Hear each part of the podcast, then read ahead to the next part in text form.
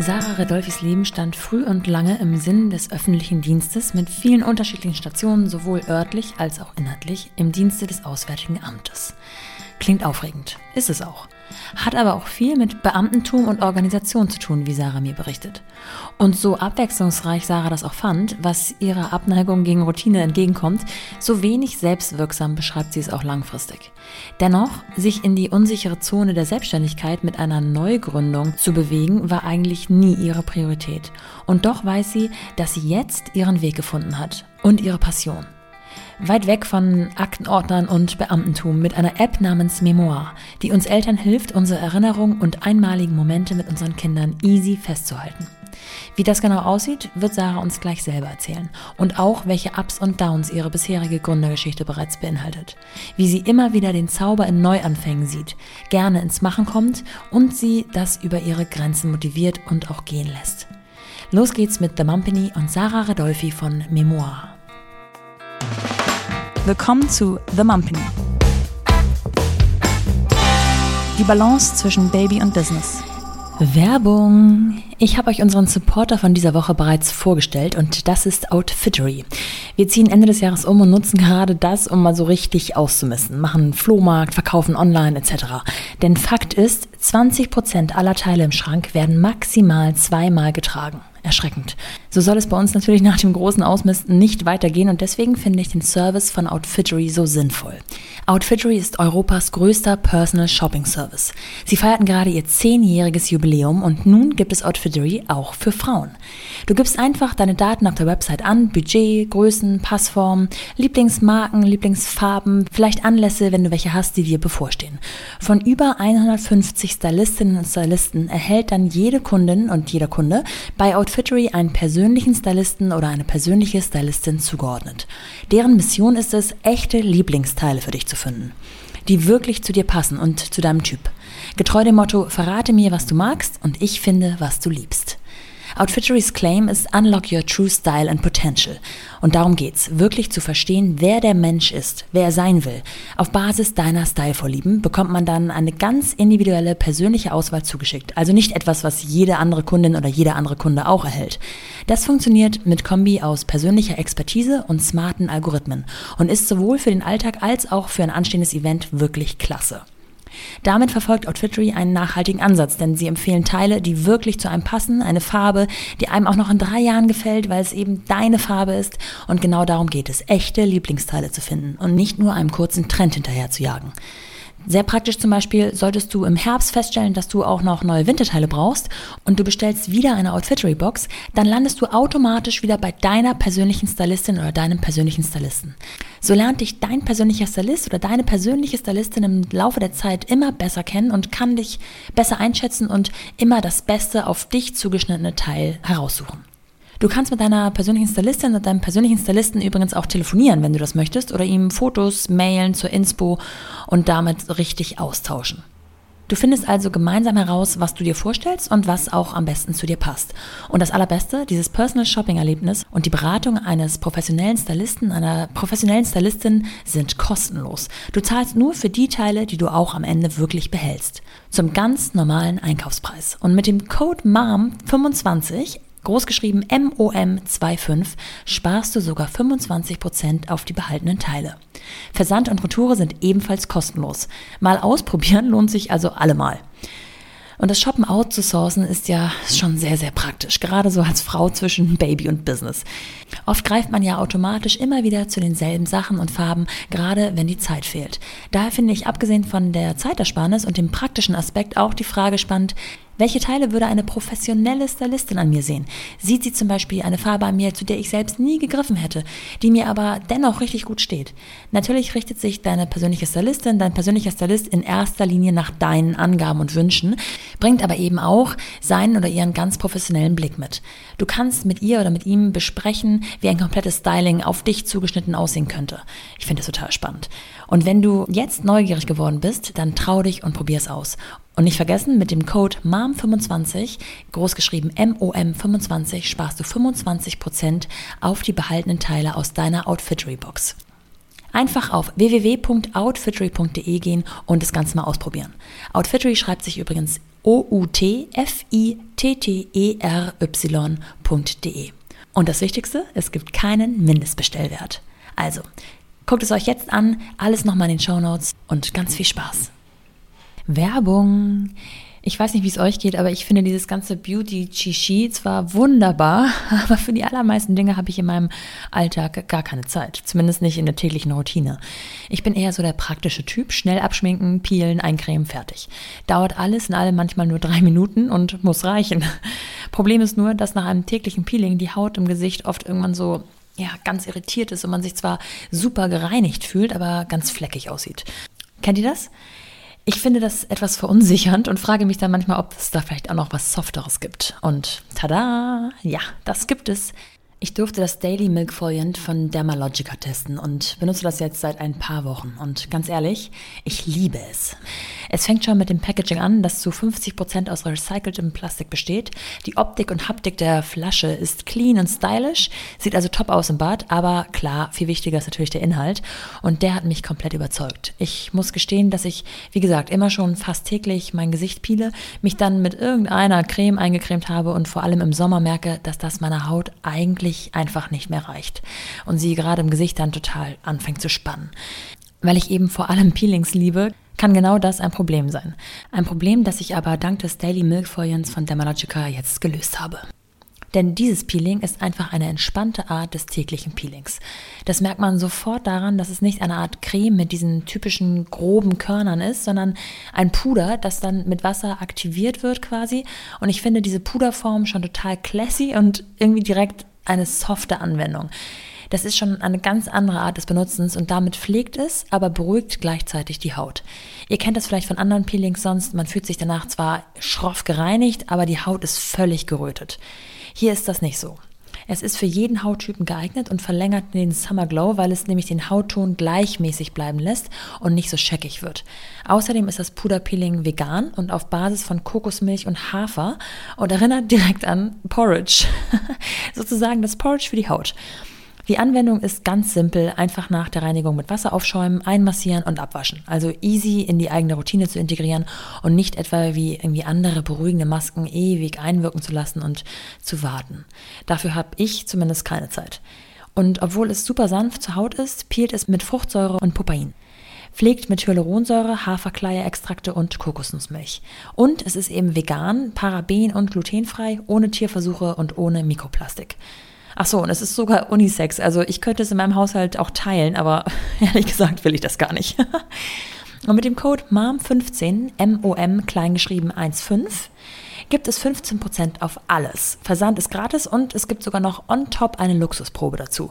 Also, wenn das nichts ist, schlagt jetzt zu auf www.dermalogica.de, geschrieben D-E-R-M-A-L-O-G-I-C-A und erhaltet 15% auf alles mit Gratisversand und Luxusprobe inklusive mit dem Code kleingeschrieben MOM15.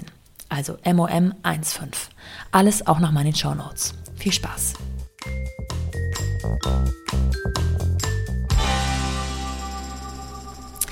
Sehr Sarah, gut. man beginnt ja heutzutage immer die Podcasts mit der Frage, ähm, wo erwische ich dich gerade? wo bist du gerade? Ja, das ist äh, heute auch gerade äh, passend zum Thema Vereinbarkeit. Ähm, ich bin zu Hause ja. im Homeoffice. Ja. Um mich herum ist meine Familie, ja. die mir hoffentlich den Freiraum jetzt gibt. ich bin gespannt. Dieses, äh, diesen Podcast zu führen. Genau, ja, wie es so kommt. Gestern hatten die Kinder äh, eine Impfung, ähm, heute Nacht Fieber ah. bekommen, schlecht geschlafen. Ja der Große war jetzt gerade eine Stunde in der Schule, um sein Zeugnis übergeben zu bekommen. Der Kleine war die ganze Zeit da, jetzt sind sie alle wieder da. Mein Mann kümmert sich und äh, alles ist anders als geplant. Ähm, ja. Wir fahren natürlich auch am Freitag in Urlaub und eigentlich müssten oh. wir, mein Mann und ich sind beide selbstständig, äh, ziemlich viel noch wegarbeiten vom Urlaub, äh, packen, Klassisch. was man so sich so vorgenommen hat und ja, dann kommt mal wieder alles anders. Alles anders. Noch immer schön flexibel bleiben, ne? So, du hast total, es also schon verraten, total. du hast ein schulpflichtiges Kind und einen kleinen Sohn. Ähm, genau. Jetzt hast du gesagt, du bist zu Hause. Das, genau darauf wollte ich hinaus, weil ich mich gefragt habe, mhm. ähm, ob du das deinen Heimatort nennst. Also du bist in Berlin gerade, ne? Ja. Und wenn man ja, definitiv. So, also ich. Mhm. Wenn man sich so deinen Lebenslauf anguckt, dann äh, könnte man denken, äh, da gibt es mehrere Orte, die du mal zwischendurch oder langfristig deine Heimat genannt hast. Ähm, wie würdest du das beurteilen aktuell?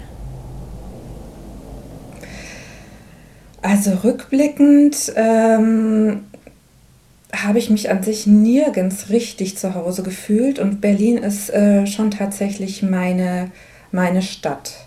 Also ich bin ja als Kind sehr viel umgezogen und man wird dann von außen ja auch so angesprochen darauf, so ja, wie war es denn ähm, zum Beispiel gerade Bayern? Bayern sind ja sehr heimatverbunden, mhm.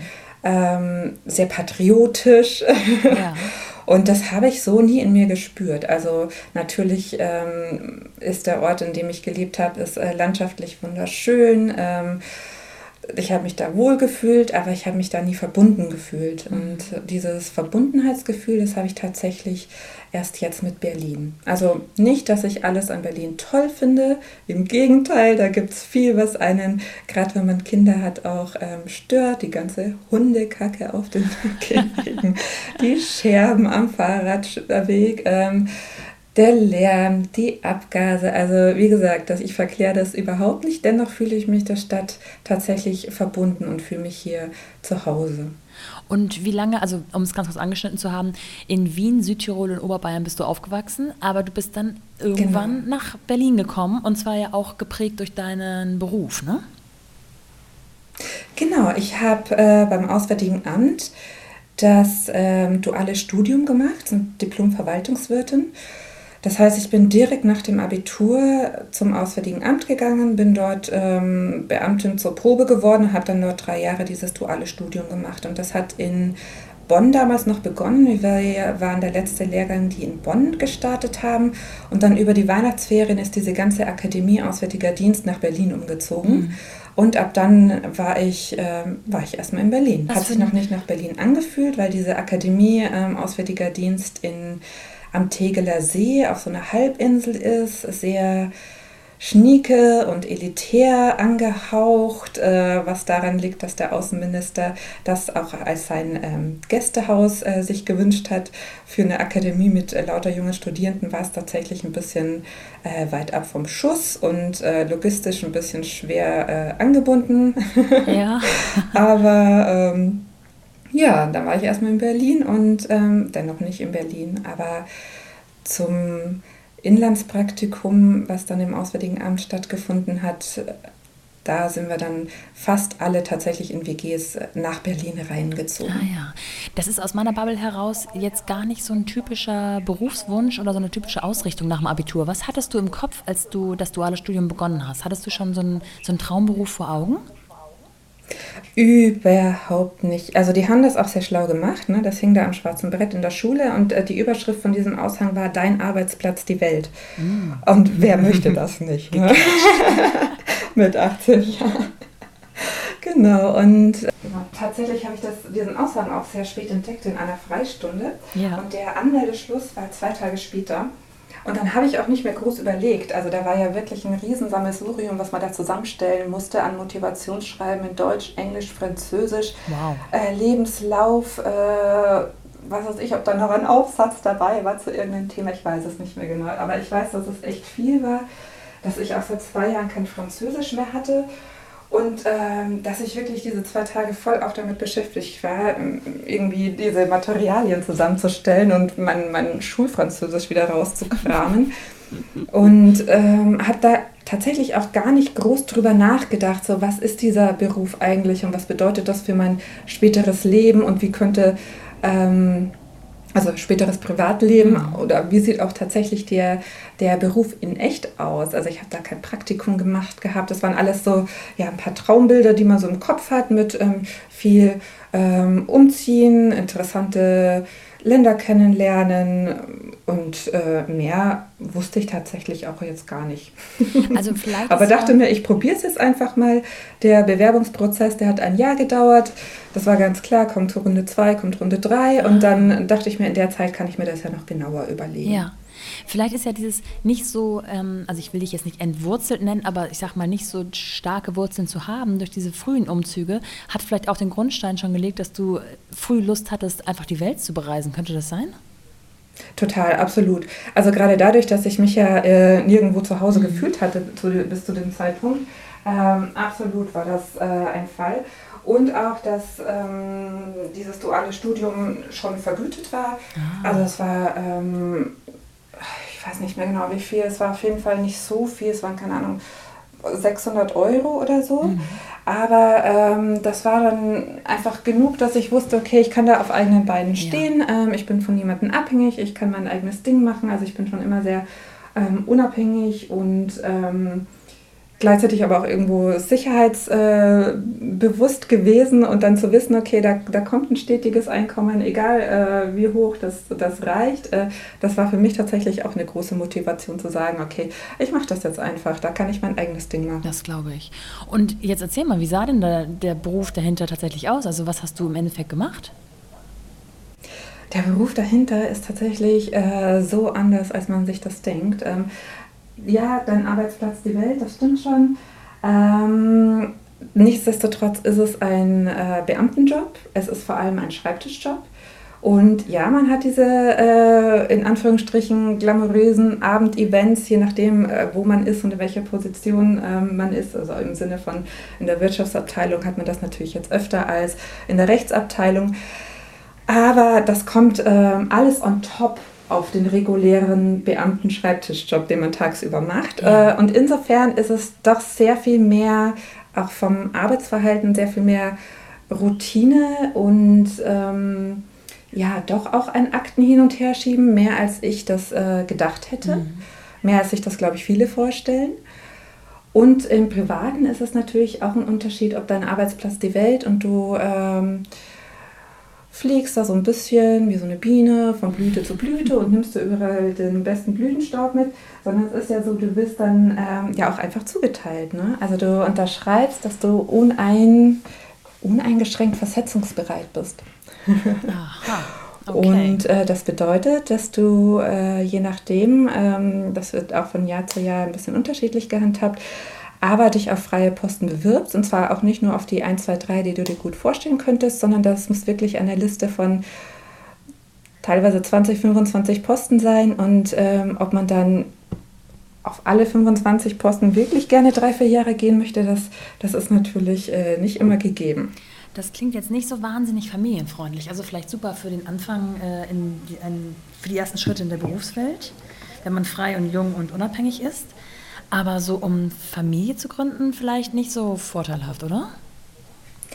Das ist, glaube ich, auch so der, von der Sichtweise abhängig. Also für mich definitiv nicht. Mhm. Also wir hatten uns zwar vor, als mein Sohn ähm, geboren war, mein Großer, dass wir ähm, pünktlich zum nächsten EVT, das heißt einheitlicher Versetzungstermin, das ist dann immer der Sommer, wo das große Umziehen losgeht, ja. dass wir da ähm, ins Ausland gehen, weil mein Mann und ich beide Lust drauf hatten. Aber dann, als mein Sohn größer wurde und dann so ein halbes Jahr, knapp über ein halbes Jahr, da haben wir schon gemerkt, oder ich habe auch gemerkt, dass der sich sehr an seine Umwelt orientiert.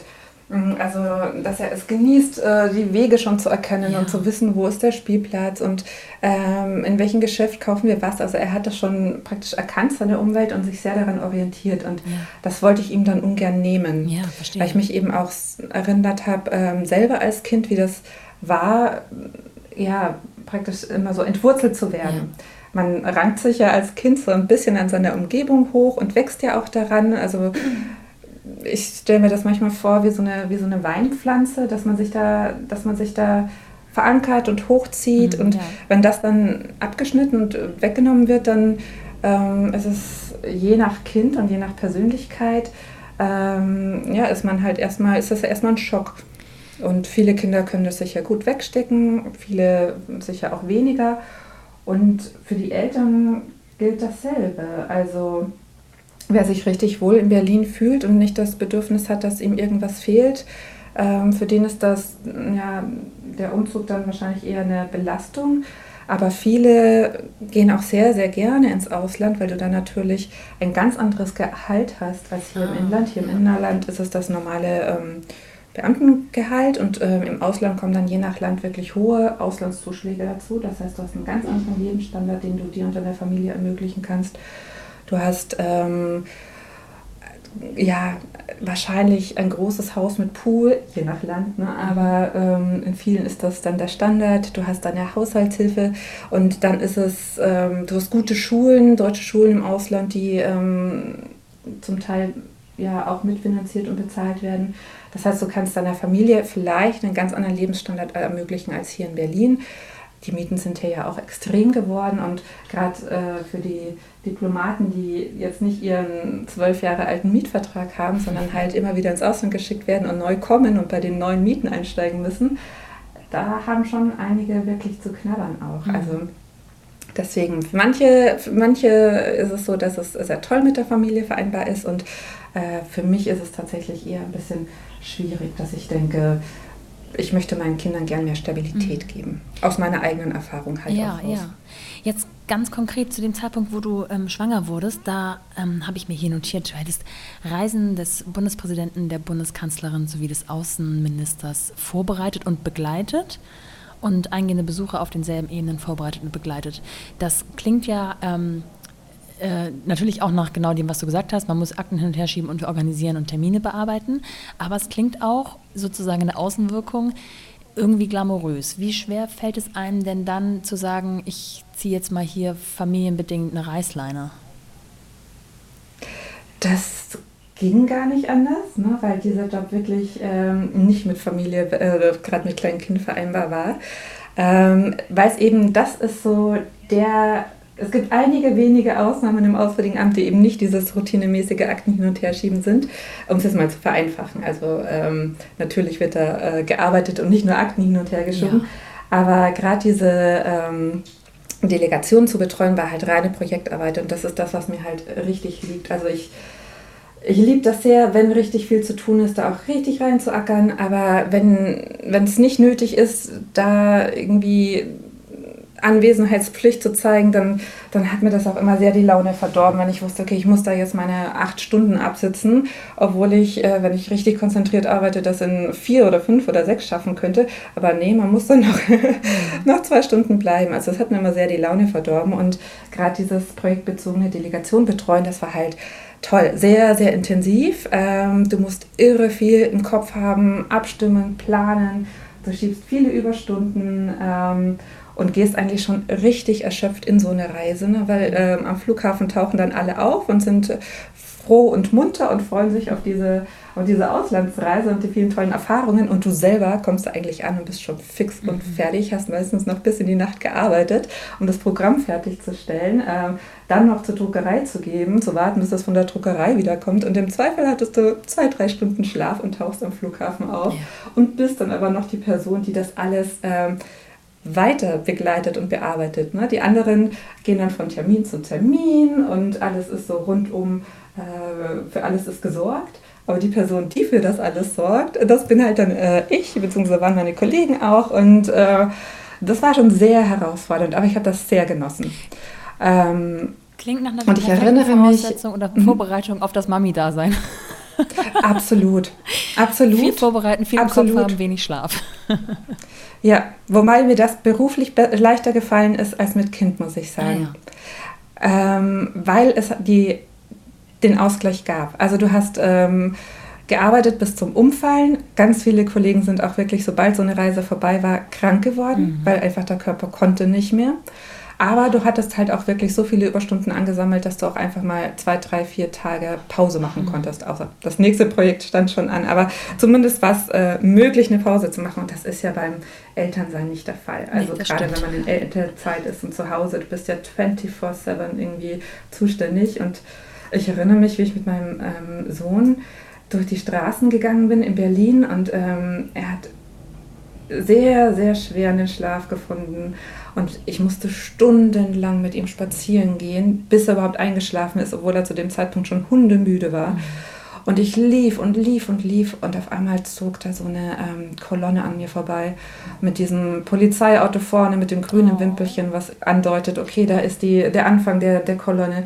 Dann das... Ähm, das Protokollauto, dann der Gast, dann die anderen Wegen und dann hinten wie das Polizeiauto mit, der, mit dem gelben Wimpelchen. Und die zogen an mir vorbei und ich wusste eigentlich, hätte ich jetzt in diesem Wagen ganz vorne sitzen können. Ja. Beifahrer sitzt mein Fahrer. Ja. Wir ziehen durch Berlin. Und ich habe auf dieses Kind geguckt im Kinderwagen. Es schrie, es war unglücklich, ich war unglücklich und ich dachte mir so, was habe ich getan? Ja. Wow, sinnbildlich, dass du auch die, genau diese Situation erlebst, wo so beides parallel vor dir liegt sozusagen. Mm, zu dem Zeitpunkt, wo du dich dann entschieden hast, okay, ähm, wir gründen eine Familie, ich gehe in Elternzeit und so weiter, war dein Mann ähm, flexibel? War der fest angestellt? War der selbstständig? Wie habt ihr euch dann aufgeteilt? Der hatte seine Selbstständigkeit gerade auf, war gerade dabei, seine Selbstständigkeit aufzubauen. Das heißt, er musste sehr viel arbeiten. Ja. Also ähm, einerseits natürlich, um die Selbstständigkeit aufzubauen, so die Kontakte sich zu holen, die Aufträge sich an Land zu ziehen, aber auch, weil wenn du anfängst, äh, du natürlich ganz andere Preise hast als jetzt. Das heißt, allein vom Stundenlohn her musste er äh, sehr viel arbeiten, ja. um da ein Einkommen zusammenzubringen. Und ähm, zu dem Zeitpunkt war ich auch noch so geprägt. Also ich kannte das von meiner Mutter, die noch sagte, so ja, die Elternzeit, das ist irgendwie die schönste Zeit gewesen. Es war so entspannt und alles war so, ja, das hat sie so sehr genossen wie noch nie in ihrem Leben. Und ich dachte, ja, das, da kommt eine tolle Zeit auf mich zu. Natürlich mache ich das. Ne? Mhm. Also diese schöne Zeit nach der anstrengenden Schwangerschaft, die will ich haben. und ich wusste ja nicht, was auf mich zukommt. Also ich glaube, es gibt natürlich Kinder, die, ähm, die sind so, dass sie ähm, ich habe das ja auch bei Freundinnen gesehen, die legst du aufs Sofa, wenn sie müde sind und dann schlafen mhm. die da. Auf einer Party, im Café oder auch zu Hause oder im Zug, die sind auf dem Arm und dann schlafen die im, im Arm der Mutter ein. Mhm. Und meine Kinder waren definitiv nicht so. Also vor allem der Große, wie gesagt, hat sehr schwer den Schlaf gefunden und es war richtig Arbeit. Ja.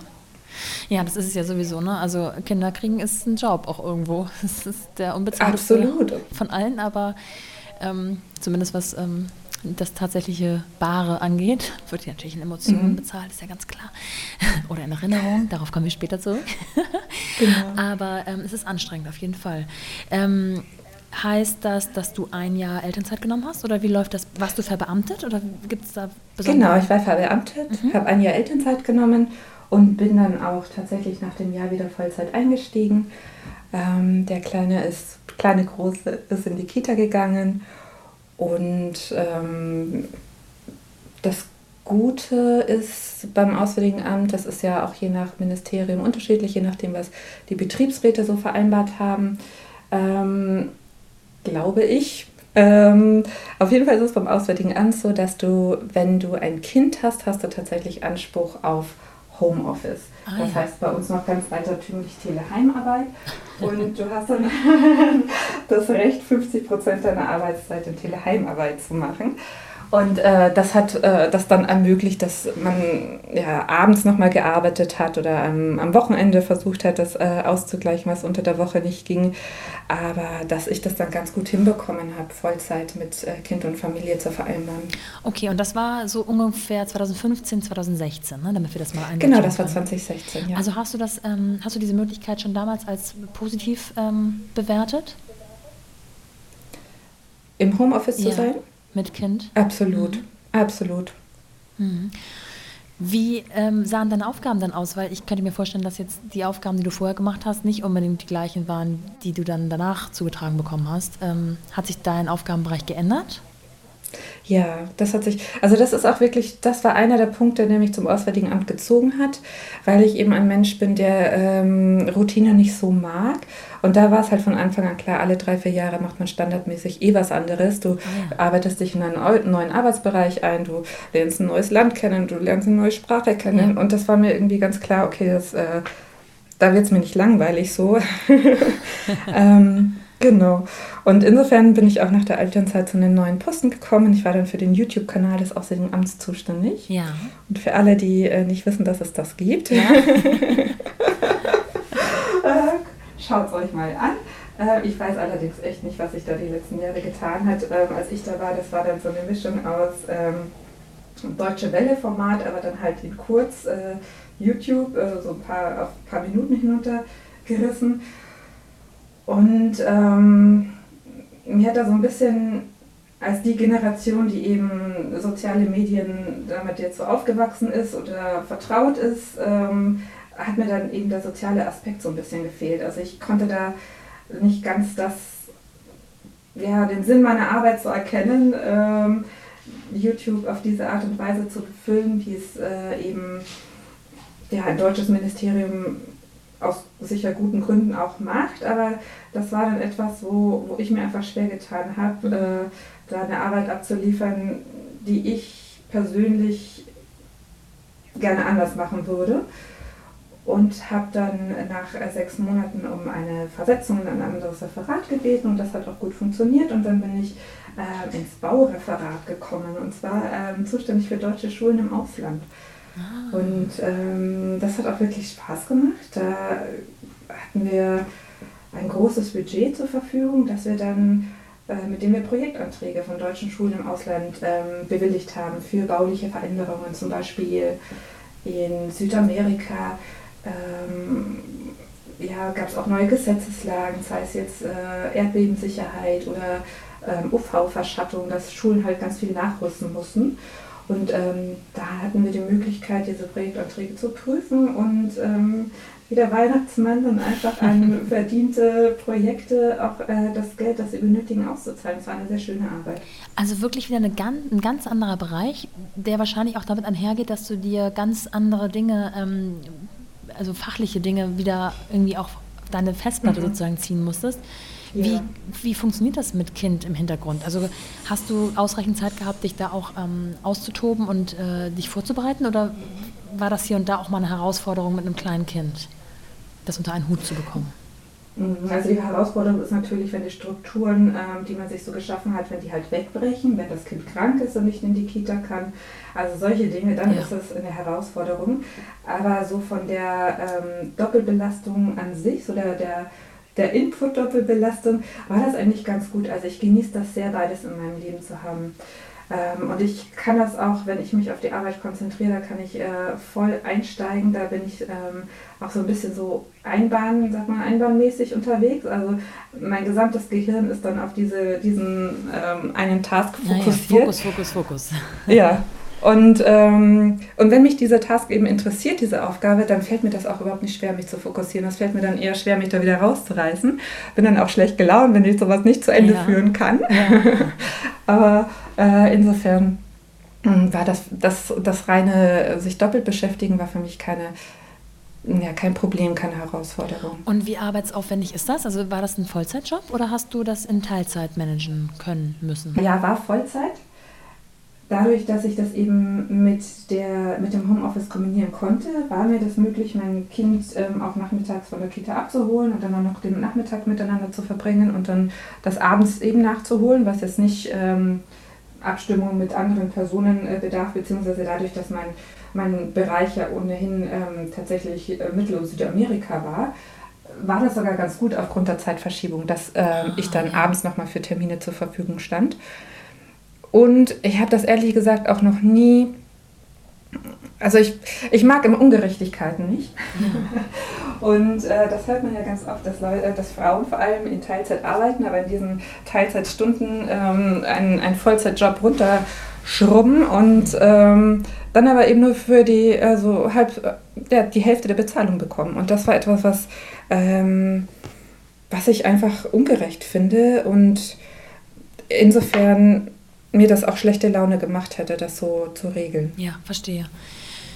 Hattest du in deinem Umfeld ähm, Frauen als Vorbilder oder Kolleginnen, die das ähnlich gemacht haben oder die auch andere Wege eingeschlagen sind und von denen du ablesen konntest, okay, so will ich es nicht machen? Oder hast du da von Anfang an gewusst, mein Weg ist der und das ist der richtige?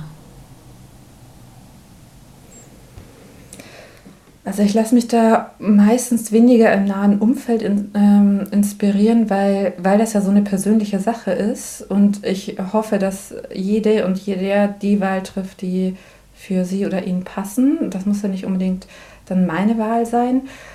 Aber wo ich viel Inspiration raushole, weil es dann oft eher ein bisschen allgemein gehalten ist, das sind dann ähm, Blogs, Zeitungsartikel, Instagram, also wenn einfach gesellschaftliche Themen besprochen werden auf so einer ein bisschen mehr Metaebene und wenn man dann ähm, gedankliche Inputs bekommt und vielleicht nochmal etwas anders sieht als vorher, mh, also da habe ich, da bin ich eher inspiriert und ziehe da für mein Leben was raus.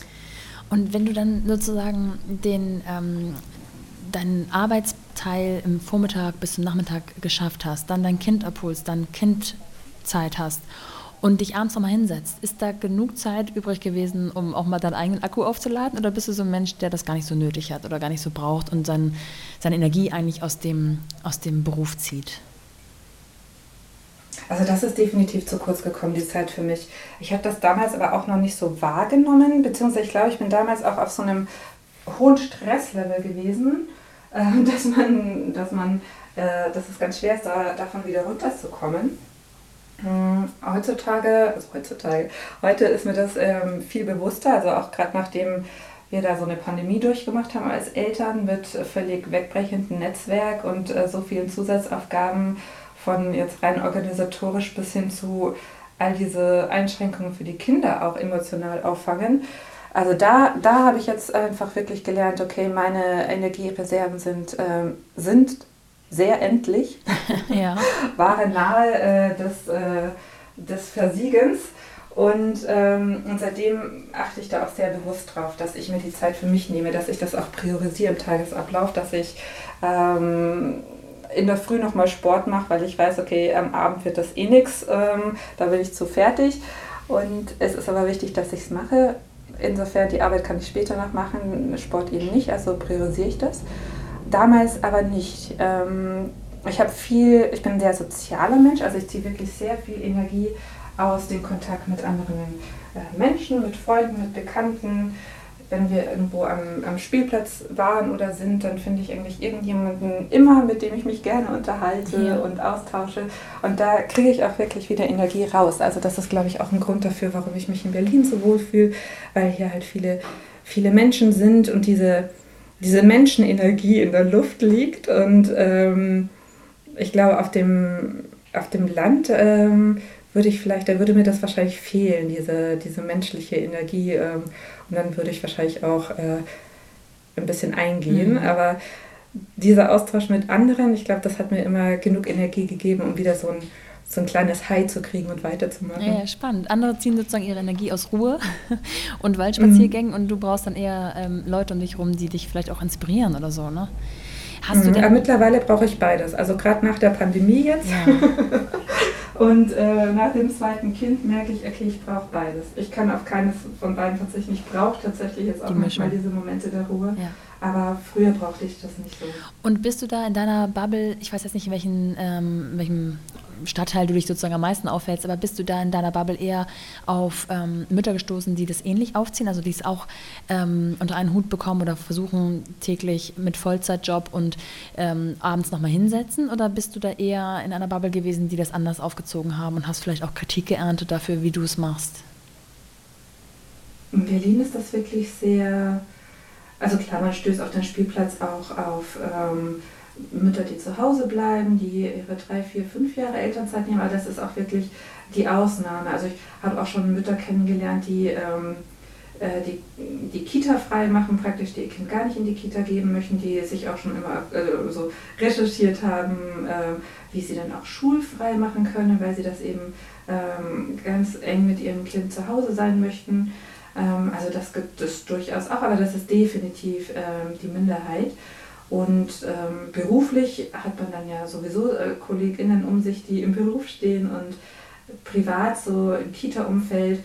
Das ist hier Berlin-Mitte, Kreuzberg. Es sind ganz viele, auch teilweise aus dem kreativen Bereich, wo man, also wenn man jetzt nicht gerade eine Werbeagentur ähm, hat oder da drin arbeitet und einfach wirklich unfassbar viele ähm, Arbeitsstunden leisten muss, wo man es ganz gut hinbekommt, diese, diese Balance zwischen, zwischen Kind und Beruf. Mhm. Also in meinem Umfeld sind tatsächlich die meisten, die, man kann es nicht genau einschätzen, ist das Vollzeit und sie arbeiten am Nachmittag, Abend, ähm, am Wochenende nochmal oder ist es eben einfach ein paar weniger Stunden.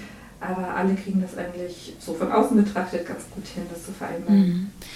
Also es klingt wirklich so, als ob du ähm, die Energie und Power hast, das äh, auch jahrelang so weiterzumachen, ähm, weil du offensichtlich auch was gefunden hast, was, obwohl oder vielleicht gerade weil es so abwechslungsreich ist, dir so viel Energie gibt, ähm, inhaltlich. Aber es gab ja dann irgendwie einen Bruch. Also du kamst offensichtlich zu einem Punkt in deinem Leben, wo du gesagt hast, okay, ähm, ich muss hier mal, ich muss hier mal was ändern oder vielleicht mal die Weichen ein bisschen nachjustieren. Was ist da passiert in deinem, in deinem Kopf und in deiner Umgebung? Das war ganz interessant. Und zwar, also ich bin schon immer ein Mensch, der viele Ideen hat und viele Projekte und ähm, ich ähm, ziehe da auch wirklich viel Energie daraus, Dinge ähm, anzustoßen und neu zu starten. Das macht mir ganz viel Freude, sei es irgendwie ein neues Hobby lernen oder ähm, eben eine Partei gründen. Ähm, da kann ich unfassbar viel Energie aufbringen für diese, für diese, Anfangs, ähm, ja, diese Anfangsenergie, etwas, etwas zu beginnen, etwas in die Welt zu setzen. Ja. Und ähm, ja, habe schon immer viele Ideen gehabt, auch beruflich, ähm, habe einiges ausprobiert, aber immer so ein bisschen ähm, ohne wirklich das Gefühl zu haben, ja, ich, ich könnte das ja wirklich machen. War immer so ein bisschen eher spielerisch als Hobby. Ähm, und dann ähm, habe ich aber einem Bekannten, von dem ich wusste, okay, der hat ähm, zu seinen Studienzeiten eine Firma gegründet, eine IT-Firma, die super gut läuft. Äh, er langweilt sich da ein bisschen, er arbeitet seit Jahren eigentlich nur noch vier Stunden die Woche und er sucht nach einem neuen Projekt. Und dem habe ich praktisch einfach vorgeschlagen, äh, die Idee äh, für ein Erinnerungsbuch, oder, oder beziehungsweise die Idee, wie man Erinnerungsbücher neu denken könnte, und zwar, indem man das als ähm, ja, in Bezug auf Kinder zum Beispiel durch ein Lebensjahr begleitet mit personalisierten Fragen, ähm, indem man eine App zur Verfügung stellt, in der Erinnerungen sofort festgehalten werden können, seien es jetzt Fotos oder ein Meilenstein ähm, oder dein Kind hat was Lustiges gesagt. Einfach diese Möglichkeit zur Verfügung ähm, zu stellen, alles sofort festzuhalten es mit ähm, Freunden, Familie gemeinsam zu befüllen, so ein Buch, Erinnerungen zu teilen in einem ja, werbefreien, sicheren, datensicheren Feed. Ähm, diese Idee ist mir vorgeschwebt und ich dachte, das gibt es noch nicht. Das, das hätte ich als, als Kundin, als Userin einfach wirklich gerne, gerade als eine äh, ja, viel beschäftigte Mutter, mhm. der es aber ja. natürlich trotzdem am Herzen liegt, ähm, diese, diese Momente einzufangen, diese Momente festzuhalten. Das ist halt diese zusätzliche Arbeit, die dann ähm, meistens doch hinten überfällt. Oder ähm, man findet zwar die Zeit, aber so ein Moment, wenn er stattfindet, wenn man es nicht sofort fest, äh, festhält, man denkt sich dann, okay, äh, den lustigen äh, Satz, den mein Sohn da gesagt hat, den kann ich am Abend noch festhalten. Wir sind jetzt gerade unterwegs. Ähm, ich, ich weiß garantiert noch, was das war. Das und wenn man dann abends endlich zu Hause ist, ja, nachdem x andere Dinge passiert sind, dann weiß man noch, okay, da war was Lustiges. Ja. Aber was war? Das ist weg. und insofern dachte ich, das muss doch besser gehen und habe ihn dann gepitcht, die Idee, da ein neues ähm, ja, so ein, ähm, eine App zu machen, ein neues Produkt in die Welt zu setzen, was tatsächlich Eltern wirklich brauchen. Und er fand die Idee auch gut und er meinte aber, okay, aber das machen wir zusammen. Und dann dachte ich so, ja, krass, wirklich zusammen? ich wirklich selbstständig sein? Also ich war ja so, ich komme aus einer Beamtenfamilie, ich bin da jetzt Beamtin. Das ist immer dieser sprichwörtliche goldene Käfig, in dem ich mich auch immer so ein bisschen... Ja tatsächlich ähm, so abwechslungsreich das ist beim Auswärtigen Amt, aber trotzdem, man kann sich nicht selber entfalten. Das kann man einfach nicht. Ähm, also ein kleiner Exkurs vielleicht, weil auch ganz oft über Beamte oder Beamtinnen geschimpft wird, wir werden träge, es würde sich nichts im Land verändern. Aber da muss ich ganz deutlich sagen, diese Kompetenzen haben Beamtinnen gar nicht. Also wir sind dazu da, das Land am Laufen zu halten, exakt wie es ist. Mhm. Ähm, wir können keinerlei große Veränderungen ähm, anstoßen. Das ist wirklich Sache der Politik. Ähm, und insofern, ja, hatte ich persönlich eben auch auf diesen Gestaltungsspielraum, den ich halt als äh, ja, kreative und interessierte Person halt mir doch wünsche, hatte ich da halt dann doch nicht. Ne? Und dann, ähm, als äh, der Bekannte ähm, das dann vorgeschlagen hat, das zusammen zu machen, ähm, dachte ich so, ja, warum eigentlich nicht? Also eine völlig neue Idee, die ich so überhaupt noch nicht gedacht hatte, wirklich was ganz anderes zu machen. Also bis jetzt hatte ich jetzt immer Projekte als Ausgleich zum Auswärtigen Amt, aber das als ähm, als das neue Baby zu sehen, praktisch als mein neues Ding, ähm, das war für mich ja ein, doch eine neue, neue Gedanke, neue Idee. Aber fand ich sehr schön und ähm, war natürlich gleich begeistert, wie ich dann so bin. und dachte, das machen wir jetzt. Und äh, dann haben wir losgelegt, ja. Und was hast du mit deinem Beamtenjob gemacht? Also hast du so eine Art Sabbatical eingelegt oder hast du es gleich über Bord geworfen? Wie, wie bist du da reingestartet? Ich habe das nochmal on top gepackt. Klar. okay. ja, aber eben gerade dadurch, dass, ähm, dass ich wirklich nochmal neue Energie ziehe aus ähm, solchen Projekten, war dann das Energielevel auch wieder ausgeglichen. Also das hat, ah, ja. ähm, das hat hingehauen.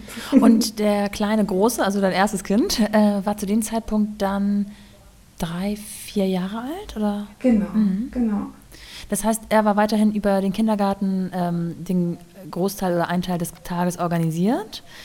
Genau. Du hast ähm, vormittags, ähm, dann bist du deinem Job nachgegangen, nachmittags hattest du ihn, abends hast du Job und Gründung gemacht oder wie hast du dich genau. aufgeteilt? Ja, exakt so. Mhm. Nicht schlecht. Jetzt ähm, sprechen wir von ungefähr 2018. Mhm. Und äh, jetzt musst du einmal natürlich deine, deine Gründung, deine Neugründung benennen. Wie heißt denn dein Baby? Memoir. Memoir. Und es sollte von Memoir. Anfang an eine App werden? Am Anfang hatten wir es tatsächlich noch ähm, ein bisschen schlanker gedacht gehabt. Dass wir dachten, okay, wir wollen wirklich alle Arbeit abnehmen. Es soll auch einfach dieser Gedanken, dieser Mental Load soll völlig weg. Ja. Und wir hatten das ähm, als eine ja, vielleicht SMS mm, ja, basierte Plattform gesehen, dass wenn etwas passiert, die Kunden uns eine SMS schreiben an, und wir das praktisch im Hintergrund in ein äh, Erinnerungsbuch packen, den Inhalt, der uns geschickt wurde. Ähm, dann haben wir einen Testrun gemacht und da kam das äh, Feedback von ähm, unseren KundInnen, dass gerade so was Persönliches wie Erinnerungen, die, die möchten das nicht ganz aus der Hand geben. Also die wünschen sich eine App, wo sie dann nochmal durchscrollen können, wo sie das Gefühl haben, das haben sie immer noch in der Hand und können jederzeit darauf zugreifen. Ja. Und ähm, ja, und insofern ist es jetzt äh, etwas anders geworden als die ursprüngliche Idee. Und klär mich auf, wie beginnt man eine App? Also hast du sozusagen vor Augen gehabt, wie das aussehen soll ähm, und hast dann mit deinem ähm, IT-Kollegen sozusagen das Ganze angefangen zu designen und äh, technisch umzusetzen oder wie beginnt man das tatsächlich? Also ich habe jetzt erstmal mit einem organisatorischen begonnen. Ja. Ich bin dann immer so, dass, äh, dass ich erstmal alles aus dem Weg räumen muss, was so kleine, lästige, äh, organisatorische Arbeiten sind, um mich dann so auf das ähm, kreative Schaffende ähm, zu konzentrieren oder Erschaffende. Und insofern habe ich erstmal alles ähm, von Gewerbeanmeldung über ähm, Steuernummer, ähm, einen Vertrag zwischen uns aufsetzen, also das Ganze gemacht. Ja. Da bin ich auch einfach ein sehr, sehr strukturierter Mensch, da kommt das Sicherheitsliebende ja. auch durch. So. und, ähm, und dann haben wir ähm, uns ans, äh, ans, ans Schaffen gemacht. Also ähm, der Name stand da noch nicht. Äh, da habe ich natürlich äh, 24-7 drüber nachgedacht. Mhm. Ähm, ich habe mir äh, ja, überlegt, wie könnte so ein Produkt aussehen, was sind die Kategorien, was sind die Features, äh, was wäre gut. Ähm, dann ist der Anspruch gewesen, den ich hatte, dass wir wirklich eben alle Arbeit rund um das Thema Erinnerungen abnehmen. Das heißt, wir sollen nicht nur Inhalte sammeln und mh, mm, die KundInnen ja, gestalten das dann selber in ein Buch mit viel Arbeit, wie man es so kennt vom Fotobuch. In dem Falle sind dann ja noch mehr Inhalte. Ähm, und deswegen war der Anspruch, okay, wir müssen das irgendwie so aufziehen, die Grundstruktur, dass wir aus den Inhalten dann automatisch ein Erinnerungsbuch ähm, gestalten können im Hintergrund. Auch, dass keiner von uns drüber gucken muss, wie man das ja, ja. Ähm, auch manchmal kennt, dass es dann so als Profi-Check nochmal angeboten wird bei Fotobüchern oder so, weil das erstens ja nochmal einiges kostet für die KundInnen und zweitens gerade so was Privates. Ich finde, da sollte der Anspruch sein, dass da niemand mehr drüber guckt. Ja. Ähm, und das hat mir wahnsinnig viel Spaß gemacht, sowas, äh, sowas zu durchdenken, so von, von Grund auf äh, sich zu überlegen, wie sind die Funktionsweisen, was hängt wie zusammen. Ähm, ich liebe sowas einfach. Also insofern, das ist dann auch ähm, klar immer Zeit gewesen, die drauf geht, aber das ist einfach etwas gewesen, womit ich mich sehr gerne beschäftigt habe. Und dann haben wir das ähm, äh, uns regelmäßig getroffen. Das, was ich mir praktisch ausgedacht habe, hat er in, äh, in seine Programmiersprache umgewandelt und dann sind wir so Schritt für Schritt haben wir uns entlang gehandelt. Handelt, Wie so lange hat das gedauert? Weil ich könnte mir vorstellen, die eine oder andere Frau, die ich interviewt habe, hat auch ähm, eine App-basierte Idee ins Leben gerufen, dass es da immer wieder Korrekturschleifen gibt oder Verbesserungsschleifen oder Änderungsschleifen. Du hast auch gesagt, die ursprüngliche Idee war eher SMS-basiert, jetzt sind wir bei einer App. Also sowas ist ja, die Idee ist ja im Kopf äh, ähm, ja nicht schnell gefasst, aber schnell präziser als dann die Realität tatsächlich in der Umsetzung. Wie war das bei euch? Absolut. Ähm, wobei man hinzusagen muss, so dieses reine Arbeiten, äh, ja, das dauert seine Zeit. Ähm, aber was bei mir so richtig, richtig viel Zeit gekostet hat, das waren diese ganzen Krisen, diese ganzen Brüche in dieser Gründungsgeschichte. Ja. Und zwar ähm, hat mir eben mein äh, erster Mitgründer, mit dem ich das damals gestartet hatte, nach ein paar Monaten, da hatten wir sogar schon ein Gespräch mit einem Business Angel, ähm, das ich an Land gezogen hatte. Und wir hatten das Gespräch und das lief eigentlich ganz gut. Und am Tag danach kam er zu mir und meinte, er möchte nicht mehr. Oh. Das wäre mehr äh, mein, mein Traum als sein Traum. Ja. Und er möchte äh, gerade nach den vielen Jahren äh, am Computer, er möchte jetzt was, was mit den Händen machen, was mit den Händen erschaffen. Ja. Und das heißt, es ist halt tatsächlich alles weg gewesen, was wir zusammen gemacht hatten, ähm, weil jeder Programmierer natürlich in seiner Sprache ähm, äh, programmiert. Äh, Gerade äh, ja, generationenabhängig äh, sind das äh, er hat mal auch was anderes gelernt hauptsächlich, mhm. ähm, kennt andere Techniken und, und mir war dann irgendwie klar, okay, ähm, das, das, mir wurde dann klar, das, was wir zusammen gestaltet hatten, das ist, äh, das ist für die Katz, also das ist weg. Also die, diese Struktur, die ich in meinem Kopf erschaffen habe, das, was ich mir ähm, überlegt und ausgedacht und geordnet habe, das äh, ist so weiterhin gültig, aber alles, was wir tatsächlich erschaffen hatten, ähm, das ist, äh, ist weg, mhm. das verloren. Also harter Cut, du musstest eigentlich im Grunde von vorne beginnen. Ich musste komplett von vorne beginnen, ja. Und hat das für dich jetzt ähm, irgendwelche Lehren gezogen im Sinne von, okay, ich mache es nicht nochmal als Gründerteam, sondern ich bleibe alleine Gründerin und hole mir vielleicht diese, ähm, diesen Faktor als Dienstleistung dazu? Oder hast du gesagt, nee, ich, ich brauche wieder jemanden, der die technische Seite übernimmt und ich suche nach jemand Neuem? Also ich wollte das tatsächlich dann alleine machen. Mhm. Ähm, dachte mir, okay, ich kann mir ja auch äh, InvestorInnen suchen, die mit mir zusammen diese Idee umsetzen möchten. Und ich, ich äh, möchte mich nicht mehr so abhängig von einer, ja, von einem Partner, einer Partnerin machen, weil für mich das wirklich, das war wirklich ein richtiger Schock für mich. Ich habe das nicht kommen sehen ähm, und das hat mir den Boden unter den Füßen mhm. weggezogen. Ich habe das richtig körperlich gespürt. Also ich fühlte mich, als ob ich von einem Lastwagen überfahren wurde. Mhm ein paar Tage. Also ich hatte richtig körperliche äh, Erscheinungen. Schmerzen, ja. Muskelschmerzen, ja. alles drum und dran. Ähm, und ich dachte, das mache ich nicht nochmal. Und dann habe ich einen ähm, Programmierer aus meinem Bekanntenkreis gefragt, ob er das nicht eben retten kann. Ähm, ursprünglich hatte ich noch die Hoffnung, dass man das retten kann, was wir gemeinsam gemacht hatten und es so weit bringen, dass man es halt als ähm, ja, als MVP, also als ganz klein gefasstes Minimumprodukt ähm, InvestorInnen vorstellen kann, damit es eben weitergehen kann. Ähm, und äh, ja, das war dann das war dann tatsächlich auch nicht ganz so einfach, diese Zusammenarbeit. Die zog sich dann auch über eineinhalb Jahre, bis ich dann den Cut gemacht habe. Es war einfach in der Zusammenarbeit recht schwierig, das deutete sich am Anfang nicht so an. Ähm, es ja, wurde dann aber klar, dass der ähm, leider gesundheitliche Probleme hatte. Mhm. Und es war dann sehr, sehr schwierig. Also Deadlines wurden nicht eingehalten.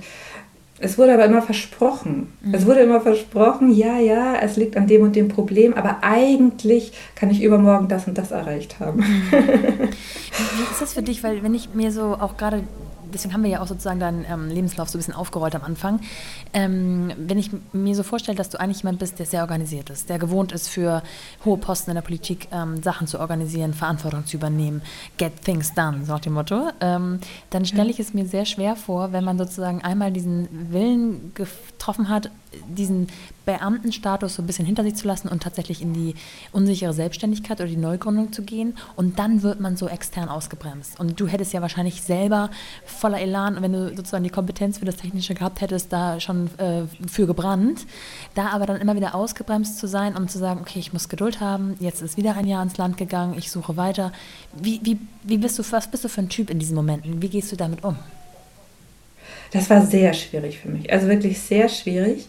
Ähm, aber ich habe darin auch gemerkt, dass es das Richtige ist für mich. Ne? Mhm. Weil gerade wenn man so eine Person ist, die sehr schnell für Dinge brennt, ähm, dann besteht auch die Gefahr, dass man sich in etwas stürzt, was einen, was vielleicht doch nicht das Richtige ist, einfach weil es erstmal interessant anhört. Ne? Ja. Und ähm, wie beim Auswärtigen Amt eben. Ne? Also hörte sich interessant an. Es war natürlich auch die Deadline da. Aber ich habe nie groß hinterfragt, so, aber ist es das wirklich für mich? Ne? Aber wobei ich muss hinzufügen, wer kann mit 18 diese Entscheidung wirklich treffen? Ja. Ne? Also ähm, Genau, aber dadurch, dass ich dann bei all den Enttäuschungen und ähm, Herausforderungen, dass ich trotzdem nie die Möglichkeit gesehen habe, das Ganze einfach zu äh, begraben äh, das hat mir schon gezeigt, nee, das ist das ja, Richtige. Also ich, ich, ich, kann, ich kann das nicht aufhören. Das, es, muss, es muss jemand machen, diese Idee muss in die Welt gesetzt werden. Dieses Produkt brauche ich. Und äh, ich hatte natürlich auch schon vielen äh, FreundInnen, Bekannten ähm, erzählt und die, die fragten dann immer wieder nach. Die haben ein Kind nach dem anderen ja. bekommen und sagten alle, wo ist das? Wir brauchen das, genau. Und hast du so Faktoren des Wettbewerbs im Hinterkopf gehabt? So auf Motto, oh Gott, wenn ich mich nicht beeile, dann macht es jemand anders. Oder gut, sowas kann ja auch in verschiedenen Formen auf dem Markt existieren. Es, ja nicht, es gibt ja nicht das eine Produkt und dann darf es kein zweites geben. Aber äh, kennst du diesen, diesen Druck, den man dann verspürt, dass man nicht schnell genug ist und vielleicht jemand anders ähm, das schon vor einem veröffentlicht? Total, auf jeden Fall. Aber da war dann gleichzeitig eben diese Hilflosigkeit, dass ich es einfach selber nicht umsetzen konnte. Mhm. Also ich konnte nichts machen. Also normalerweise versuche ich diesen Druck dann auszugleichen, indem ich mache, mache, mache. Und äh, dann wird es halt auch ein gewisser Stress, weil ich auch wirklich etwas machen kann. Mhm. Und in dem Falle mh, hm, hat das eher eine gewisse... Äh, ja, depressive Grundstimmung in mir ausgelöst, ja. aber kein Stress, weil ich äh, ja tatsächlich auch nichts machen, anders machen konnte. Mhm. Würdest du sagen, ja. es hatte Auswirkungen auf andere Bereiche in deinem Leben? Also, keine Ahnung, Stimmung äh, in der Partnerschaft, in der Familie, auf Freunde? Oder ging es nicht so weit? Nee, das ging zum Glück nicht so weit. Also, ähm, die Freunde, Bekannte, mein Partner, die waren alle super unterstützend. Ähm, ich habe auch in der Zeit immer weiter äh, darüber geredet, habe mir ähm, Anregungen geholt. Ähm, das wäre auch ein Tipp, den ich machen, den ich geben könnte. Wirklich so viel wie möglich über das Produkt reden. Ja. Über das, was man machen möchte, reden, über die Idee. Weil trotz der so Angst, viele, dass man überholt wird. trotz der Angst, ja, auf jeden Fall.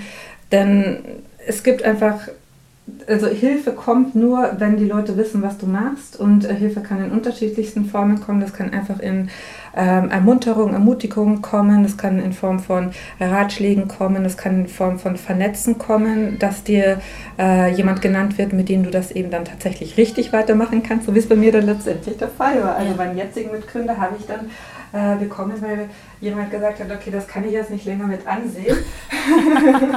ich rette wie, dich. Ähm, ja, genau, wie dieser ähm, unzuverlässige äh, Entwickler, ähm, ja, wie es immer nur so häppchenweise vorangeht und äh, Deadlines äh, zugesagte nie eingehalten werden. Und ich vernetze dich jetzt einfach mal mit jemandem, dem du deine Idee pitchen kannst und dann mal gucken, was draus wird. Okay, in welchem Jahr sind wir jetzt?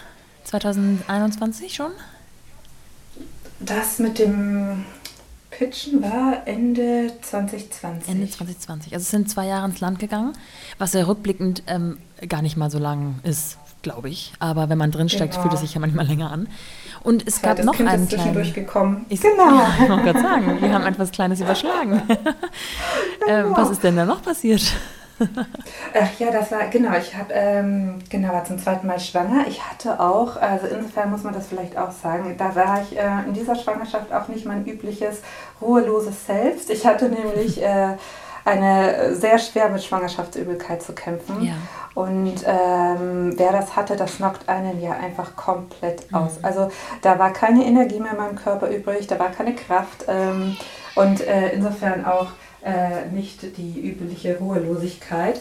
Ich habe das auch zum ersten Mal in meinem Leben gehabt, dass ich einfach auf einem Sofa saß und Vögeln zugeguckt habe, die am Himmel irgendwie äh, ja. flogen und denen so nachgeguckt habe mit meinen Augen. Habe ich noch nie gemacht. Ja. Also ich gucke mir die Vögel kurz an, dann schaue ich eine Sekunde und dann gucke ich wieder woanders hin. Und es war eigentlich ganz nett, mal diese, ähm, diese Ruhe in sich zu fühlen. Und das hat sich dann auch... Äh, also natürlich aus der Kraftlosigkeit geboren, aber das hat sich dann auch auf das Projekt übertragen und dann kam mein Sohn im Sommer 2020 auf die Welt. Ja. Und so im ja, Ende 2020 dachte ich, okay, also kam die Ruhelosigkeit dann wieder, dann dachte ich, nee, jetzt, also jetzt mache ich einen Cut, jetzt muss ich nochmal neu anfangen. Also sowieso in einem Jahr, in dem wir ja ähm, sowieso auf vielen Ebenen ausgebremst waren, ähm, hat bei dir sicherlich auch hier und da einen Nachteil, aber auch vielleicht einen Vorteil mit sich gebracht, dass du so ein bisschen bei dir sein konntest und auch irgendwie Zeit hattest für dieses andere Projekt dann. Hast du denn weiter Ja, ich war auch in Elternzeit wieder. Nee, da war ich dann tatsächlich ah, ja. auch wieder in Elternzeit. Ähm, dieses Jahr, also dieses Mal war ich mit dem festen Vorsatz reingegangen, dass wir die Elternzeit 50-50 äh, aufteilen. Ähm, aber es ist einfach tatsächlich, ähm, wenn einer selbstständig ist und von Kundenaufträgen abhängig ist, dann geht das einfach nicht. Äh, sechs Monate keine Aufträge anzunehmen. Mhm. Also mein Mann ist äh, Autor und Ghostwriter im Bereich Digitalisierung ja. und ähm, wenn er da nicht zur Verfügung steht, dann müssen sich die KundInnen jemand anderen suchen und dann sind die aber auch weg. Ja. Und insofern war es leider aus äußeren Umständen so, dass, ähm, dass er das dass er das nicht machen konnte, aber wir hatten diesmal einfach eine interne Vereinbarung, dass ich immer zum Beispiel den Freitag als vollen Tag für mich zur Verfügung habe. Also er arbeitet freitags nicht. Ja. Ähm, und ich habe den vollen Freitag für mich, äh, um Projekte zu machen, also um meiner Arbeit nachzugehen, um auch mal für mich was zu machen, einfach zu wissen, jeden Freitag habe ich die Zeit für mich. Ja. Da kann ich Dinge nachholen, da kann ich, ähm, äh, ja, das hat mir auch die, die, Ruhe gegeben, die, die anderen Tage äh, lockerer zu sehen, wenn man eben nicht zu den Dingen kommt, die man machen möchte. Und bist du jetzt aktuell noch in Elternzeit oder hast du ähm, tatsächlich dem Beamtentum den Rücken gekehrt? Ich bin dann auch wieder nach einem Jahr ähm, zurückgekehrt ins Auswärtige Amt. Ja. Ähm, habe dann aber gemerkt, so ich bin jetzt zu weit in meiner eigenen Idee. Mhm. Ich bin da zu weit fortgeschritten. Ähm, gleichzeitig war dann natürlich Corona in vollem Gange. Ähm, es war dann im Sommer 2021. Äh, mein älterer Sohn wurde eingeschult, mein kleiner kam in die Kita und in meiner ersten Arbeitswoche waren beide in Abstand von zwei Tagen äh, kamen in Quarantäne. Mhm. und ich dachte so, okay, also wenn das jetzt schon so losgeht, mhm.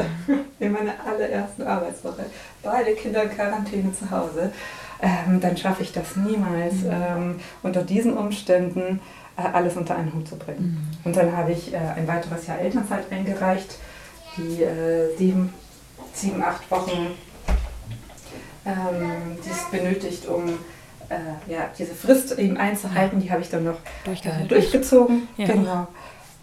Und dann, dann bin ich, äh, habe ich gedacht, okay, ich mache jetzt ein Jahr auf jeden Fall äh, völlig selbstständig ähm, und konzentriere mich auf äh, mein Projekt und äh, also mein Unternehmen und meine Familie.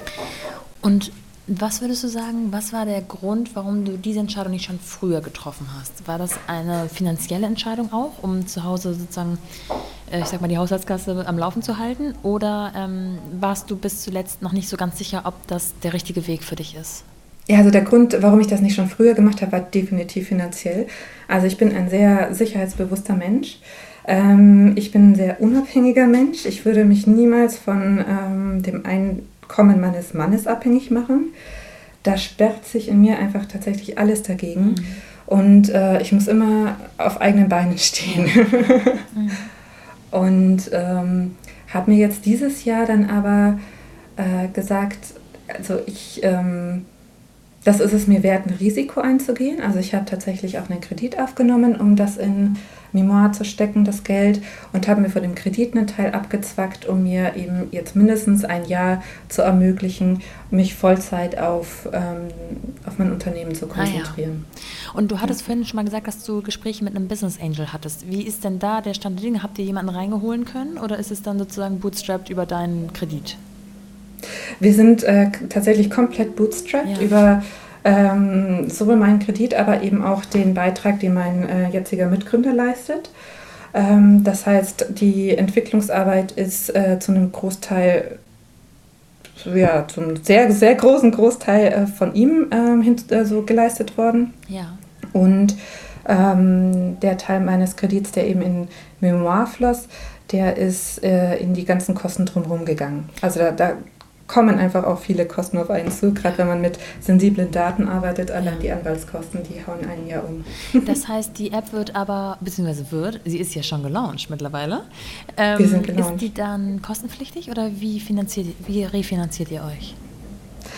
Wir sind im Moment äh, nicht kostenpflichtig. Also an sich äh, finden wir schon, dass das der Mehrwert, den unser Produkt leistet, dass der auch äh, eine Bezahlung verdient hat, ja. auch weil tatsächlich, tatsächlich auch viel Geld äh, da reingeflossen ist. Ähm, wir möchten aber jetzt erstmal bekannt werden. Wir haben es jetzt ähm, kostenlos gehalten. Wir werden es auch für BestandkundInnen niemals kostenpflichtig machen. Also wer jetzt die App ähm, runterlädt und nutzt, der wird nicht von uns in einem Jahr dann plötzlich äh, ja, eine, eine Rechnung erhalten. Ja. Ähm, und äh, finanzieren uns dann im Moment äh, über die Bücher, die dann bestellt werden. Okay. Also wenn jemand ein Druckprodukt kauft. Also gehen wir nochmal praktisch da rein. Man lädt sich die App runter, man wird dann, ähm, oder andersrum, kriegt man dann Fragen gestellt, die man zu seinem Kind beantwortet oder kann man selber Input geben, je nachdem, was das Kind meinetwegen heute, morgen, übermorgen gemacht hat? Beides. Also es ist uns total wichtig, dass wir eben einerseits das, was wir vorausdenken konnten an äh, Erinnerungen, die Jahre später wertvoll sein werden, dass wir das eben kontinuierlich abfragen. Dazu haben wir wöchentliche Fragen, die ähm, auf die Familie zugeschnitten sind. Also wer jetzt, wenn ein Kind keine Geschwister hat, dann werden keine Fragen gestellt nach der Geburt, wie reagieren die Geschwister, ne? wie es in analogen ja. Erinnerungsbüchern oft der Fall ist. Ja. Es nimmt einfach Platz weg, das ist dann gegen meine äh, ja. effiziente Grundstruktur. Und ähm, genau, und diese wöchentlichen Fragen, das sind teils äh, tatsächlich Fragen, wo man mit, mit, ähm, mit einer Antwort, mit einem Text antwortet, aber eben auch bestimmte ähm, Situationen, äh, Fotos. Also wir möchten zum Beispiel regelmäßig fragen wir nach einem Familienfoto. Äh, das ist ja auch etwas, was oft im Alltag zu kurz kommt. Also ich habe es mir zum Beispiel in meinem persönlichen Kalender geschrieben, alle drei Monate mache ich ein Familienfoto. Ja. Und egal, wer dann in der Nähe ist, eine Nachbarin, ja. äh, ein Freund, äh, meine Schwester, die machen dann ein Foto von uns vier. Und so haben wir halt zumindest alle drei Monate ein Foto ja. äh, von uns als Familie. Und wenn man halt nicht explizit darauf achtet, dann geht das einfach unter. Mhm. Und das ist schon der Anspruch, den wir haben, dass wir so unsere KundInnen ein bisschen an die Hand nehmen und ähm, so Anregungen geben. Also niemand muss das natürlich machen, aber da ist diese Anregung so, macht doch diese Woche mal wieder ein Foto von euch ein. Ja, und ähm, genau, und das ist eben das, äh, wo wir ja so ein bisschen was vorgeben. Aber äh, ein großer Gedanke der App ist eben auch, dass man alles was passiert, sofort und zeitnah festhält. Also wenn dein Kind gerade zum ersten Mal Laufrad gefahren ist, dann tippst du das einfach, während es noch die fünf Schritte äh, weitermacht, tippst du sofort in dein Handy. Ähm, heute, also das Datum ist vorangestellt, ähm, zum ersten Mal Laufrad gefahren, speichern und es ist für immer gesichert. Mhm. Ähm, wenn du ein schönes Foto gerade gemacht hast, du gibst es sofort im Album hinzu, musst nicht am Ende des Jahres dich durch 10.000 Fotos wühlen ähm, dein Sohn sagt was Lustiges, du schreibst es sofort auf. Ja. Und das ist eben so der Gedanke, wir haben verschiedene Kategorien, äh, Daten, wenn du beim Kinderarzt warst und du weißt, äh, gerade ist mein Kind so und so groß und so und so schwer, gibst du sofort rein. Und ähm, all, in all diesen Kategorien sortieren wir automatisch chronologisch, auch Fotos, wenn du sie hinzufügst, noch im Nachhinein. Die werden von uns automatisch an den richtigen Ort ges ähm, gestellt, platziert. Und so ja, also wie gesagt, auch wieder so der Anspruch, alles ja, finde ich auch. ich habe schon runtergeladen. Ich habe schon, ich bin immer so ähm, festgefahren an so Zahlen und jetzt ist mein Sohn schon neun Monate und meine Tochter fast drei und jetzt denke ich so, ah, ich hätte schon früher anfangen können, aber es ist im Grunde egal, ne? Also besser jetzt. Ja. Als, hm. Ja, ich habe auch die letzten Jahre nachzuholen. Das hat mir auch immer in der Seele wehgetan, dass ich wusste, ich arbeite in diesem Produkt, aber ich habe es noch nicht. und jetzt muss ich auch die letzten Jahre nacharbeiten. Und woher weiß ich dann, wann ich sozusagen auf Drucken gehe? Also ist es dann, kann es sein, dass am Ende das Buch 10 cm dick ist, weil ich vergessen habe, das mal zu bestellen? Oder ist es dann nach einem gewissen Zeitablauf ähm, einfach äh, der Vorschlag von euch zu sagen, jetzt könnt ihr mal ein Buch draus machen? Mhm, also das ist nach Lebensjahren. Ähm, die Fragen verändern sich auch ähm, entsprechend den Lebensjahren. Also nicht nur, weil das Kind sich verändert, sondern wir integrieren das Kind auch immer weiter mit ein. Am Anfang ähm, stellen die Eltern dem Kind äh, natürlich, ähm, also, soweit es reden kann, ganz einfache Fragen, aber dass eben auch diese Kinderperspektive langsam äh, mit einfließt.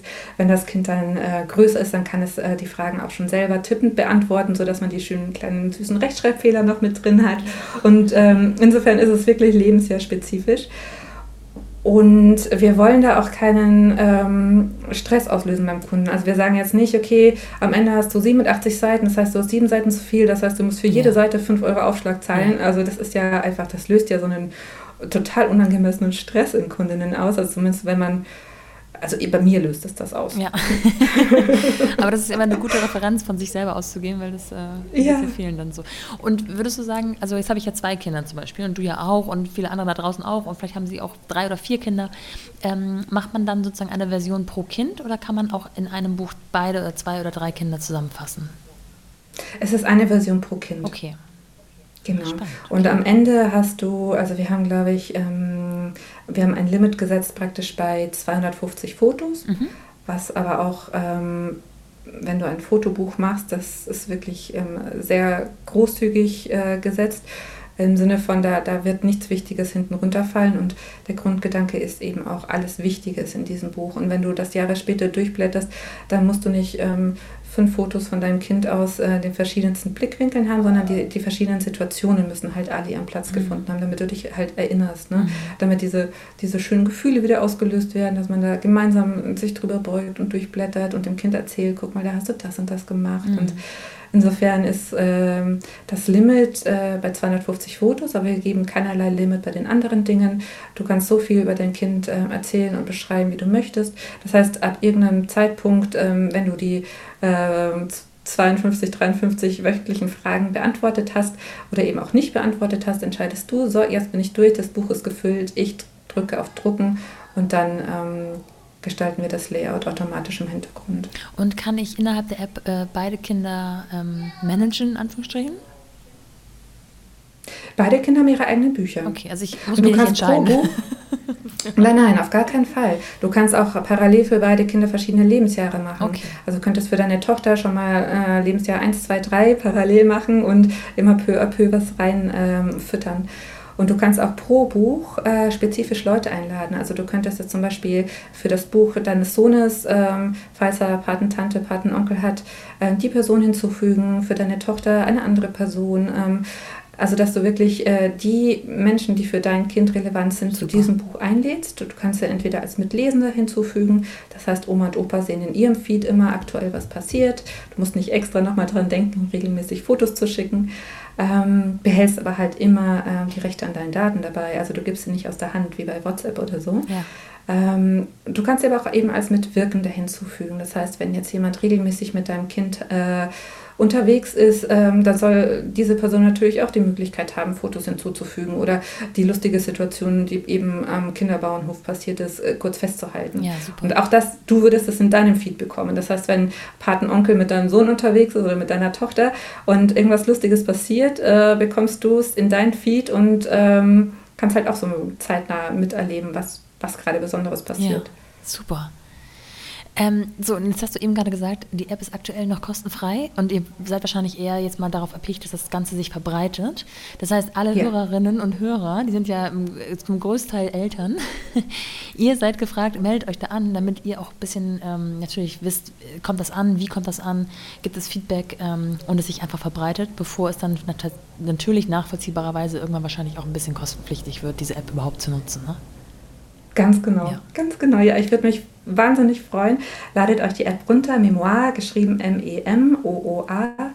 Ähm, wir sind in beiden App Stores verfügbar und wenn ihr Feedback habt, bitte sehr, sehr gerne an mich, ähm, sarah.memoir.de.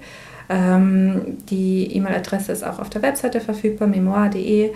Und ähm, ja, ich freue mich wahnsinnig über eure Anregungen, ähm, neue Ideen, Feedback. Wenn euch was auffällt, was nicht rund läuft, bitte sehr gerne an mich. Ähm, wir sind ähm, total bemüht darum, das Optimum rauszuholen aus dieser Idee und dem Produkt. Richtig gut. Ich schreibe das auch nochmal in die ähm, Show Notes, dass man da auf jeden Fall keine Tippfehler drin hat. Äh, man findet euch auch auf Instagram und so weiter. Find, das schreibe ich euch alles nochmal auf. Ich finde an deiner Geschichte so besonders faszinierend, dass du ja aus so einer ganz anderen Ecke kommst ähm, und jetzt sozusagen für dich entdeckt hast, okay, das Gründen ist doch mein Ding, beziehungsweise die Idee ist mein Ding. Ne? Also du bist ja gar nicht angetreten, um zu gründen oder zu sagen, ich will irgendwann mal selbstständig sein, sondern du warst ja im Großen und Ganzen auch zufrieden mit deinem, äh, mit deinem vorherigen Job oder mit dem Job, in dem du tatsächlich noch in Elternzeit bist. Und jetzt hat irgendwas anderes in dir Feuer gefangen und jetzt brennst du aktuell dafür. Ne? Würdest du das so bestätigen? Total, ja. Total. Aber ich wusste das auch einfach nicht. Ne? Also ich wusste nicht, wie viel Spaß Gründen macht. Und ich will das nicht verherrlichen, das ist harte Arbeit. Also jetzt nicht nur tatsächlich die Arbeit, die man da reinsteckt, das ähm, organisieren, tippen, machen, sonst was, sondern ähm, emotional. Es ist harte mhm. Arbeit. Also das, was schief geht, das nimmt einen wahnsinnig mit. Die Herausforderungen, die, die man bekommen wird, ähm, die, die sind dann nicht einfach nur organisatorischer Natur, sondern einfach, die nehmen dich mit, die kosten dir Kraft. Äh, das ist, ähm, das will ich gar nicht verherrlichen. Aber ich merke, es ist exakt das, was mir liegt und was mir Spaß macht und was zu mir passt. Ja. Und hättest du vor vier Jahren gesagt, dass, also hättest du diesen Satz vor vier Jahren auf deinen anderen Job angewendet? Nein, tatsächlich nicht. also irgendwas in dir suchte vielleicht noch Definitiv. Also gerade dadurch, dass man eben da nicht so viel gestalten kann ähm, als äh, Beamtin und ich doch ein Mensch bin, der gerne gestaltet, äh, war mir schon immer klar. Ich glaube, deswegen habe ich ja auch parallel so viele andere Dinge gemacht. Ich habe auch eine Partei gegründet und ähm, Demokratie in Bewegung und wir sind 20 Sitzen bei der Bundestagswahl angetreten und da haben wir auch mit einem relativ kleinen Team innerhalb eines halben Jahres, wir haben uns im April gegründet 2017 und waren im September schon ähm, an der Bundestagswahl teilgenommen. Wahnsinn. Es war wahnsinnig viel Arbeit. Ähm, völlig K.O. alle hinterher. Ähm, aber wir haben halt unser Bestes gegeben, weil wir an die Idee geglaubt haben. Und weil ich auch einfach, ich bin ein Mensch, ich mache gerne Dinge, ich äh, gestalte gerne, ich, ich versuche gerne Lösungen zu finden für Probleme. Also insofern, Memoir ist ja auch äh, entstanden als als Lösung für ein Problem, das ich als Mutter empfunden habe. Und ich liebe das wirklich sehr, Lösungen zu finden. Mhm. Also auch ich, wenn ich irgendwo was lese im Internet oder in, in, Artikeln, was mich überhaupt nicht berührt, aber was einfach, wo ich denke, okay, ach, das ist eine interessante Lösung. Ich habe das jahrelang noch im Kopf und wenn mir dann irgendjemand auftaucht und mir erzählt, ich habe das und das Problem, dann kann ich auspacken, dann kann ich ja. sagen, ich habe das und das und das gelesen. Ja. Ich liebe das einfach sehr. Ja. Das ist so interessant, weil ähm, das zeigt mal wieder, was man so on top noch für Kraft aufwenden kann, wenn man diese eine Sache gefunden hat, für die man für, für die man brennt. Das klingt so wahnsinnig abgelutscht und tausendmal schon gehört, aber es ist tatsächlich so. Ne? Also egal welchen Bereich das betrifft, ob es nun das Auswärtige Amt ist, ähm, eine politische Organisation, eine Aktivität, ein Aktivismus oder eben ein, so eine Herzensangelegenheit äh, wie Memoir. Wenn man das eine gefunden hat, dann, dann kann man diese, diese schon oft zitierte Extrameile tatsächlich gehen. Absolut. Und ich würde sogar noch weitergehen und sagen, wenn es eben nicht das Richtige ist für dich, was du machst, dann kostet dich das wahnsinnig viel Kraft. Mhm. Ähm, und sehr viel mehr als eigentlich die eigentliche Arbeit macht, sondern eben dieses emotionale Abfangen, dass es nicht das Richtige ist für ja. dich, das kostet die, die, die Kraft, ja. Und hast du auf diesem ganzen Weg auch mit diesen Ups und Downs und mit diesen ähm, Geschäftspartner suchen und die Technik noch nicht verifiziert oder verfeinert haben, auch mal zwischendurch gedacht, oh, vielleicht bin ich doch falsch? Oder war für dich immer klar, nee, ich muss da dranbleiben? Also wann weiß man, ähm, es ist jetzt eine harte Strecke, eine Durststrecke und jede Gründung hat auch mal Durststrecken. Und wann weiß man, oh nee, das ist einfach, es ist nur eine Durststrecke für mich, weil ich da emotional nicht, nicht genug involviert bin. Wie kann man das unterscheiden? Ich glaube, das weiß man. Also ich glaube, wenn man wirklich nicht mehr bereit dazu ist oder nicht die Kraft hat, das zu machen. Ähm, und dann ist aber letztendlich auch egal, weißt du, ob es das Richtige ist für dich oder nicht. Wenn du nicht die Kraft hast, hast du nicht die Kraft. Dann zwäng dich nicht in irgendwas, zwing dich nicht zu etwas, du hast nicht die Kraft, Punkt. Mhm. Und, ähm, und wenn du die Kraft hast, dann... Ähm, dann kannst du es auch ausprobieren. Also ich glaube, man muss gar nicht so oft äh, von vornherein irgendetwas äh, im Kopf festmachen, sondern eben sich auch beobachten, seine, seine Reaktionen, wie man sich entwickelt und daran kann man ja auch viel festmachen. Und wenn du es schaffst, dann schaffst du es. Und wenn du es nicht schaffst, dann ist es auch okay. Dann schaffst du es gerade nicht. Dann hast du vielleicht, vielleicht auch nur gerade nicht. Vielleicht hast du, wie bei mir hier mit, äh, mit dieser Schwangerschaftsübelkeit und der Pandemie und allem drum und dran, dann ist es halt jetzt gerade nicht das Richtige. Dann zwing dich nicht. Das kostet dich eben nur die Energie, die du später dringend brauchen wirst, wenn du es dann machst. Ja, ähm, ja und ähm, wenn es das Richtige für dich ist, dann, dann wirst du es auch machen. Also bei mir zum Beispiel, ähm, ich bin ein sehr hartnäckiger Mensch. Ich kann dann, wenn ich eben empfinde, das ist das Richtige, dann kann ich auch nicht einfach aufhören, nur weil es schwierig wird. Ja. Ähm, umgekehrt ähm, sehe ich, wie gesagt, auch dadurch, dass ich es liebe, Neues zu lernen und Neues zu erfahren, ich sehe das dann auch sofort ein. Wenn ein neuer Input kommt, äh, wo, der mir klar macht, ähm, aus den und den Gründen ist das eine Schnapsidee, dann bin ich auch innerhalb von fünf Sekunden wirklich, egal was ich da schon reingesteckt habe, wenn ich denke, ähm, also aus guten Gründen, das ist nicht das Richtige, dann kann ich auch aufhören. Aber dadurch, dass ich diesen Moment nie hatte, ähm, habe ich auch nicht aufgehört. Ja. Richtig schön, den Abschlusssatz nehme ich. Äh, ich danke dir sehr für deine Zeit. Ich finde äh, wieder mal so ein wahnsinnig beeindruckender Lebenslauf und wie man auch so rückblickend manchmal dann so Zusammenhänge entdeckt, warum was wie gelaufen ist und an welchem Punkt man jetzt ist und ähm, vielleicht an einem anderen Punkt wäre, wenn in der Vergangenheit mal was anders gewesen wäre. Also mhm. wieder ein super Beispiel dafür. Ähm, ich verabschiede mich für heute. Wir sprechen uns nochmal in der Playground-Folge mit äh, ein paar ja. kurzen, schnellen Antworten und Fragen. Oder Fragen und Antworten besser gesagt. Aber bis hierher erstmal vielen, vielen Dank, Sarah. Ich danke dir. Ich wollte dir noch ganz viele Fragen stellen, aber äh, das können wir nochmal äh, außerhalb des Podcasts machen. Genau, sehr, sehr gerne. bis dann. Bis dann. Alles zu Memoir findet ihr nochmal in den Show Notes. Seid schnell und ladet euch die App direkt schon mal runter. Wer noch mehr Impulse von Sarah hören möchte, der hört nächste Woche in die kurze Playground-Folge für zwischendurch rein und erfährt noch mehr über die Frau, die als Beamtin startete, ihrem beruflichen Leben eine völlig neue Richtung gab und jetzt ihre eigene App launchte. Bis dahin, eure Nora.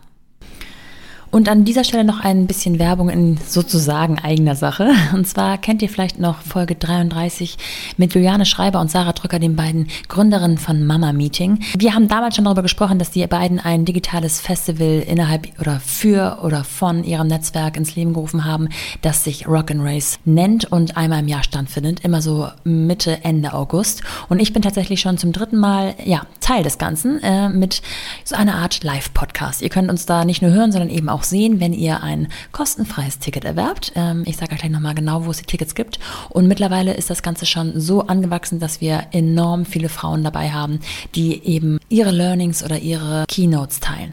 Ich bin ganz happy, dass ich da so mitwachsen darf. Und dieses Mal darf ich Mirna Funk interviewen. Mirna Funk ist ja, ähm, ich würde sagen, Autorin, Novelistin und Screenwriterin und äh, hat eine Sexkolumne in der Cosmopolitan. Sie ist eine extrem spannende Persönlichkeit und ich freue mich sehr, Mirna für dieses Festival sprechen zu dürfen. Die gesamte Folge hört ihr danach natürlich auch nochmal hier bei The Mumpany. Und wenn ihr uns sehen wollt, dann solltet ihr euch jetzt Tickets organisieren. Und das könnt ihr ganz leicht über www.mamameeting.de. Ich schreibe euch das alles auch nochmal in die Show Notes und würde mich freuen, wenn wir uns da digital treffen.